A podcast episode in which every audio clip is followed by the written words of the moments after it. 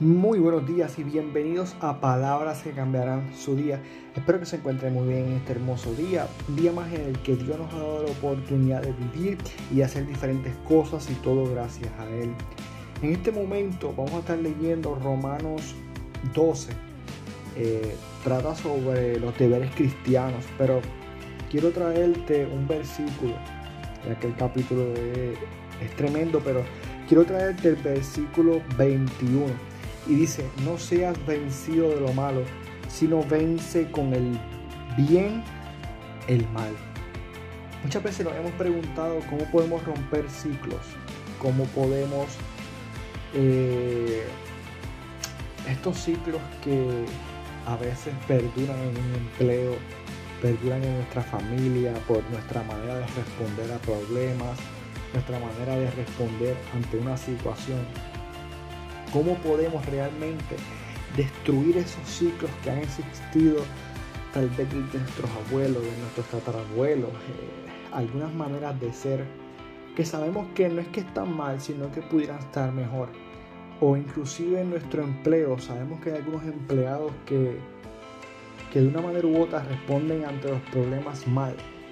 O incluso amistades. Pues una manera es haciendo el bien Edwin, ¿cómo es posible? Muchas veces eh, es necesario tratar a la persona distinto, responder distinto, accionar distinto.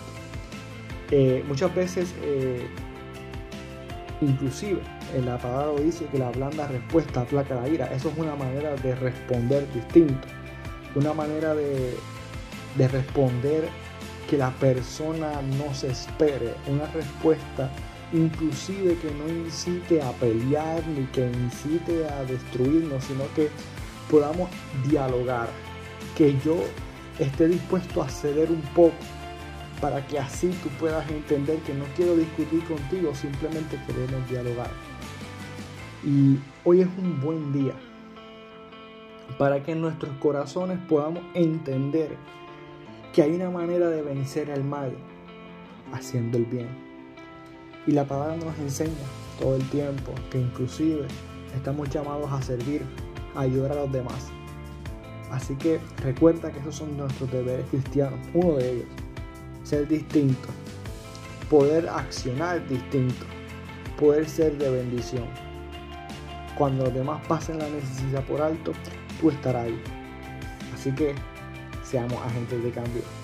Dios te bendiga grandemente y recuerda, vence con el bien el mal. Dios te bendiga grandemente y de una manera hermosa.